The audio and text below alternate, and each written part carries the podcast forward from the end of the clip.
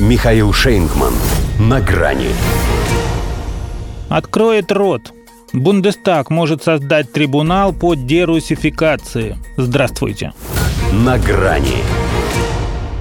Смотрите-ка, не понравилось бюргерам, что Киев об их президента ноги вытер. Чтобы впредь такое не повторялось, Берлин может вызвать таки украинского посла и нижайше просить его возглавить спецкомиссию Бундестага по работе над ошибками на российском направлении. А кому еще? Сами себе немцы, похоже, не доверяют. А судя по тому, что этого укронациста они до сих пор не выдворили, их устраивает, как он учит родину любить. Причем и их родину тоже. Пусть идея создания, как его уже окрестили, трибунала по дерусификации принадлежит главе внешнеполитического комитета парламента Михаэлю Роту, понятно же, на чьего мельника он льет воду. По сути, это иллюстрация немецкого истеблишмента. В основе желания выявить и выдавить всех, кто довел российско-германские связи до такого благополучного состояния, что за него теперь всем надо страдать и каяться. Но этого, как считает Рот, недостаточно – Вон Штайнмайер. За свою формулу по Донбассу и поддержку Северного потока-2 извиняется чаще и искренней, чем за Холокост.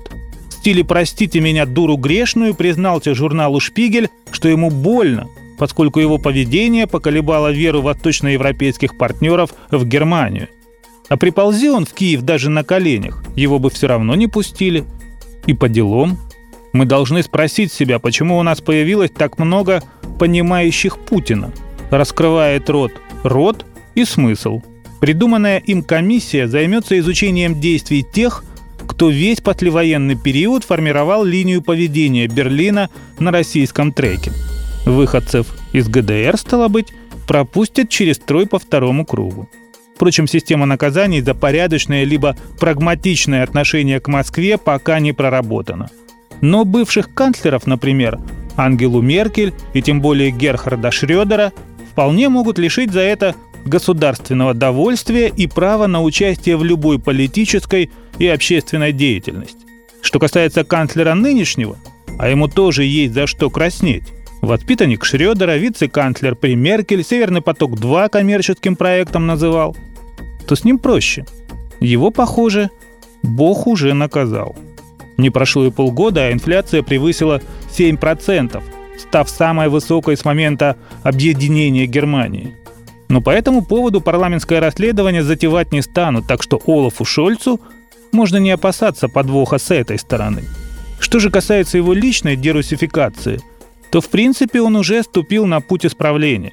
Осталось только начать поставку Украине танков и прочего тяжелого вооружения и повесить в кабинете портрет деда, группенфюрера СС.